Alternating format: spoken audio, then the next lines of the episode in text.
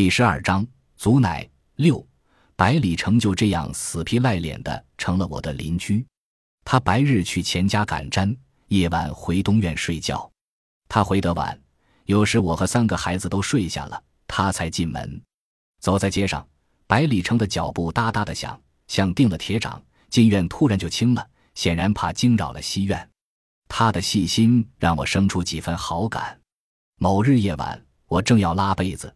听到百里城的脚步，那哒哒声更重了些，似乎被追赶着，急于奔逃。我的心突然揪了一下，难道百里城犯事了？我愣怔着，直到百里城拍门。我没有询问，像和百里城约了暗号，迅速地抽出木头插销，拉开门，才意识到自己急躁了，脸突然有些热。好在是暗夜中，但他好像感觉到了，摇了一下，似乎被我的热浪冲着。因他这个动作，也为了掩饰，我大为恼火。原来是你呀！百里城讨好的叫声：“大梅妹子。”说：“实在抱歉，这么晚了打扰你。”我声音冷着：“什么事？”百里城问：“孩子们还没睡吧？”然后从袖筒掏出一只梨给他们尝尝。我没想到他是来送梨的，待了好一会儿才伸手接了。我怪不好意思，说：“劳你惦记。”百里城说。没什么好东西给他们，梨是钱家赏的，我揣了一整天，都揣热了。我的脑里在开门那一刻，便有个蜜蜂嗡嗡叫着，此时终于歇停。我出给他，你留着吃吧。百里城甚感意外，大妹子，我个大男人吃这个干什么？我说他们吃过的。百里城说至少今儿没吃吧。我说你的心意，我替孩子们领了。百里城说：“你是怕我不给房钱？放心，不会的。明就和钱家之一些。”我说：“房租给你，自然不担心你骗我。”百里城说：“那是为什么？又来了，总是追根究底、死皮赖脸的架势。其实我自己也说不清为什么。”百里城说：“不就是一只梨吗？给孩子们，又不是给你。”我说：“他们不吃别人的东西。”百里成说：“不是偷的，更不是抢的，确确实实是钱家给的。不信你明天去问。”我说：“我不是那个意思。”百里成问：“那你是什么意思呢？”怕孩子们睡了，我可是跑着回来的。难得他有这份心。只是我听到身后的动静，回了回头，李春、李桃、李夏站成一排，望着我和百里成。百里成有些不高兴。你这当娘的真不像话！他突然抓起我的手，将梨塞给我，大步离开。我没追他。那只梨黄澄澄的，足有茶碗大。百里城没说谎，梨被揣的久了，现在还热乎乎的。三个孩子目光拽得长长的，既然留下了，就不用过夜。我切成三半，给他们分了。李春几口便吞掉了，李夏非要让我咬一口，我咬了一小口。他一定让我再咬一口，我没教他，不知他打哪儿学的。即便把两根酸柳，他也留一根给我。李桃也让我咬，我说娘尝过了，李桃便缩回手。他咬得很小心，熄了灯钻进被窝，他还在啃。个人个性，我绝不会因为这些细小的事儿而厚此薄彼，手心手背都是肉，十个手指不会一样长短。但怎么说呢？在内心深处，某些感觉还是有偏差。我不认为那是偏心。我先后生过九个孩子，没偏过哪一个。但我不否认感觉的偏差，那是手指的投射，而非手指本身。在那个夜晚，李夏令我感动，甚至感激。若是别的东西，我或许不会。但那是一只捂热乎的梨，梨的滋味我至今记得，几乎能把牙甜掉。次日听到百里城回来，我抱了捆胡麻柴给他。虽然冬天还未到来，但夜晚冷得让人哆嗦。冰凉的土炕睡久了会把腰睡坏，好像这时我才想起东院不生火。我让百里城把胡麻柴垫到炕上，并嘱咐千万不要在炕上抽烟。百里城呲出一口白牙：“我知道你心肠好，没想到这么好。”我说：“你是外地人。”不知道口外的冬天有多冷，睡坏了身子，挣的钱还不够看病的。百里成说：“谢谢大妹子。”然后他拉开被卷给我看，铺的是黑毡子，毡上是整张山羊皮。说常年在外，他知道怎么照顾自己，毡加皮，睡在冰上都没问题。不过还是要谢谢你，遇到大妹子，我今年撞大运了。他嘴巴甜，大妹子叫的溜，好像我真是他妹子。我转身欲离开，百里成问我夜里去外地接生，孩子们怎么办？我说他们自己睡呀。百里成又问丢下他们，你放得下心？我说习惯了，不放心又能怎么办呢？百里成再问饭呢，谁给做？我说这倒不担心，三个娃都会。百里成竖竖拇指，夸我管教的好。不过夜里还是有个大人陪着好，世道太乱了。我已经意识到他的用意，所以他提出帮我照看三个娃，我并不意外。但我摇了头。百里城问为什么呢？我说不合适。百里城追问为什么不合适，我没答。百里城说我在拿糖也是糖。夜里外出，我确实不放心。而我每次回来，李桃都会告李春的状。有人照看当然好，只是由百里城不大妥当。不用我说的那么细，百里城该猜得出来，他不是傻子。可他没完没了的追问，我绷着脸说好一领了，匆匆离开。他的缠劲真不好招架。七八天后的深夜，有人喊我接生，李下淋了雨。正发着高烧，又吐又泻，虽然服了药，并用顶针浑身上下刮了个遍，但并没有完全退烧。生孩子是天大的事，我不能推。情急之下，把百里成喊过来。第三日中午，我心急火燎地赶回家。李夏的烧已经彻底退了，百里城仍然在。我千恩万谢。百里城双眼泛红，摆摆手道：“整这么客气，谁跟谁呀？”这比赶毡省劲多了，有了开头就没那么多顾忌了。每次出去接生，只要百里城在，我便招呼他照看三个孩子。起先我还客套说又要麻烦他什么的，后来这也略了。我说要去接生，他就说知道了。若是白日我走得匆忙，就叮嘱李夏告知他。再后来，百里城夜晚回屋，先隔墙问问我在不在。我不在，他便进屋抱了自己的行李。天明再抱回去。百里城不只会赶毡，肚里还装了许多故事。杨家将、岳家军、梁山一百零八好汉，听惯了，他的口音没那么难听。娃们被他的故事迷住，包括李春。与他喜欢的戳咕咚相比，百里城的故事更有意思。李桃没再告李春的状，即便他说喜欢穆桂英，李春用鼻子哼了他。我夸百里城有一套。他说：“也就是哄哄娃，上不了台面。”我说：“哄娃可没那么容易。有句话我没说，能把李春哄住是相当了不起的。”百里成说：“早年学过说书，可惜没成。”我问为什么，突然意识到学了百里城的腔调，忙补充：“赶毡也挺好的。”百里城点头：“糊口是没问题。”那次我去后草地，来回三日。返回宋庄已是半夜，送我的人叫巴图，是产妇的丈夫。我让他进屋，等天亮再走。巴图不肯，说喜欢走夜路。他将马背上的袋子拎给我，掉头离去。袋子沉甸甸的，我抱着都有些困难。屋里亮着灯，我知道百里城和三个娃还没睡，想招呼百里城帮个忙，略一思忖，又放弃了。毕竟是个外人。随意召唤总归不妥，我把袋子抱到门口，听见百里城的声音。娃们早该睡觉了，他竟然还在讲，抑扬顿挫。我甚至能想象到他的神情和手势。我不知该责备他还是感谢他，因此叫门那一刻，我有些犹豫。百里城拉开门，开玩笑：“这么大劲，我还以为来了土匪。”我带了些气，快把手拍烂了，没一个人应。我以为都睡着了，百里城笑了笑，解释正要睡的，三个娃都没有倦容。我抱进袋子，他们的目光越发亮了。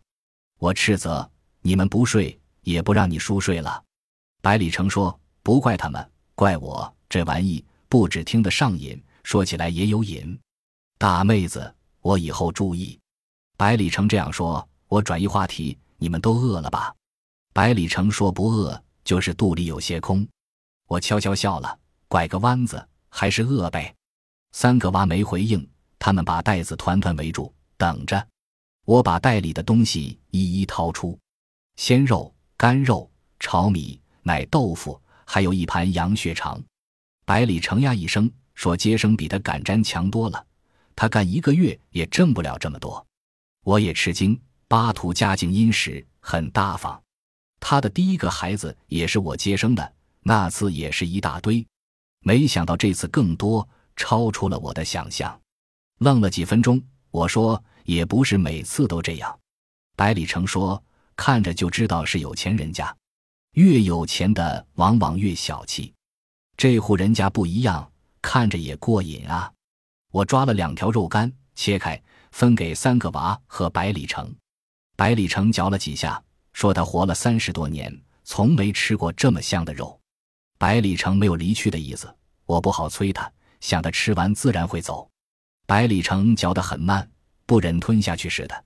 他说：“给钱家赶完毡子，到后草地寻活，没准天天能吃肉。”不知他是认真的还是顺口说说。我心里突然有东西往下坠。我问他钱家的活什么时候完，他说的年根了。我问不回家过年吗？百里成说：“无所谓的，他三个年头没回家了。”我说：“你女人不埋怨吗？”百里成的目光重重的扫过我的脸，突然变得飘忽，像狂风中的云朵。他成过家，女人先是怀不上，去娘娘庙烧了最少二百次香才怀了，却是难产，大人孩子都没保住。大妹子，要是遇到你这么厉害的接生婆就好了。她跟了我一场，没享上啥福。别说吃肉干了，见都没见过。百里城抹抹眼睛，停住。我不知该说什么，突然就静了。好一会儿，百里城才又讲起来。他所在的那个村庄叫匠人庄，各有各异：边匠、皮匠、毡匠、毛匠、瓦匠、锡匠、固炉匠、铁匠、木匠、吹匠。天下十三省，能不过玉县人，说的就是玉县的能工巧匠。艺不压人，吃饭不愁，但要挣钱就不能在家待着。每年一过初六，甚至初二三，村庄就空了。辛苦还好，就怕遭遇不测。他有个弟弟，比他手巧，是个皮匠，因为得罪了人，被砍断双手，没有手，记忆就废了。所以他不仅要养活老娘，还得养活半残的弟弟。不知不觉，天快亮了。两人的目光撞在一起，都有些慌，各自闪开，向炕上望去，不知三个孩子什么时候睡的。百里成站起来，恋恋不舍的样子，说起话夜就短了。我避开他的目光，催促他：“你抓紧睡一会儿吧，白天还要干活。”百里成说：“我一点不累，我没接茬。”百里成说：“不过你肯定累了。”我还是没接。百里成就说。那我走了。大旺离开百天后，花二娘就给我提亲了，被我回绝。我并不是打算独自拉扯三个孩子过日子，而是一来忙着接生，没工夫细想；二来想等等看，等什么我说不清楚，至少一年之内不会考虑。花二娘不死心，隔三两个月就来一次。当然提的不是同一人，尽管我没好脸色，她却没有丝毫难堪。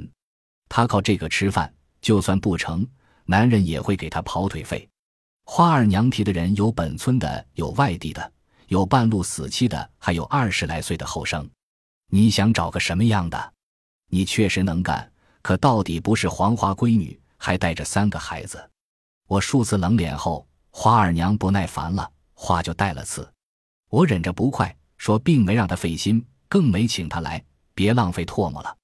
我切了半块奶豆腐色给她，几乎是把她推出去。出了门，花二娘却没有马上离开，说她就是好奇我到底要找个什么样的。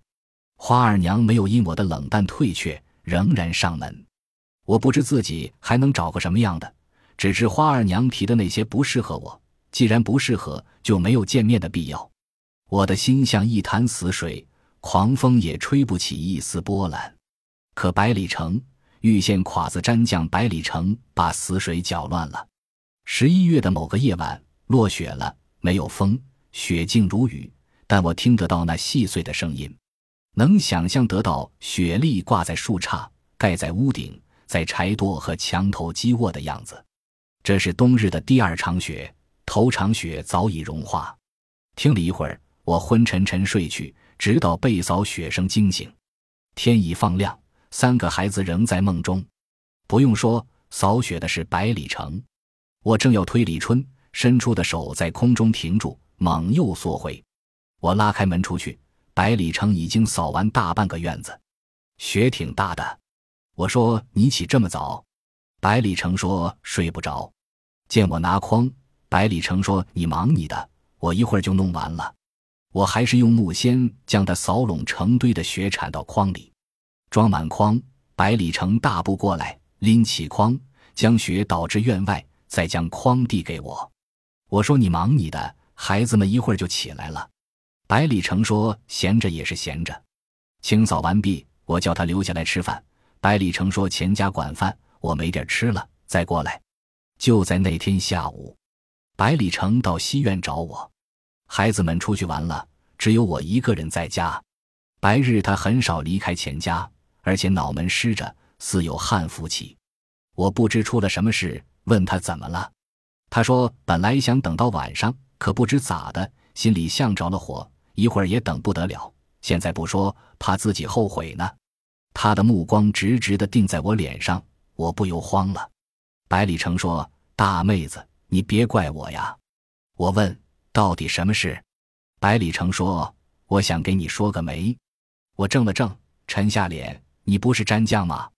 百里城说。詹将也能当媒人呀，我嘲讽你什么钱都想挣。百里城说：“我不是为了赚钱，是为了省钱。”我没反应过来，省钱。百里成说：“我是给自己提亲，我不只是媒人。”我的脸突然就热了，真不要脸。百里成说：“这不合规矩，我清楚。本来想托个人，可等不及了。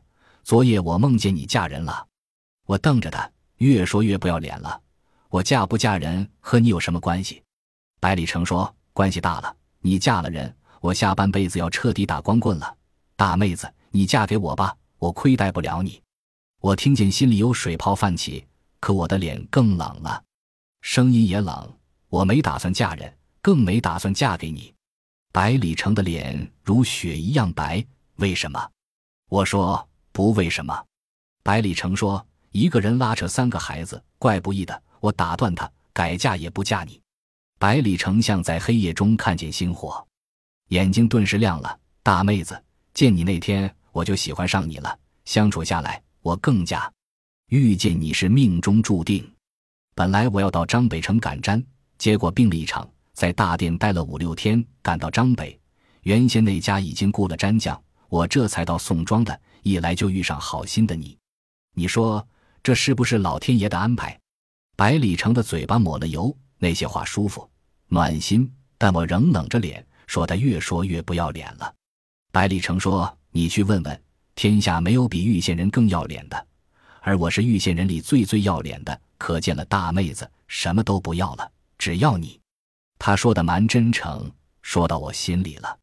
当然，另一个原因是我对他早有好感，只是过于突然，我没有任何准备。我说。这样吧，你让我想想，想好答复你。百里城让我现在就想，说再等下去，哪怕等一天，他都会疯掉。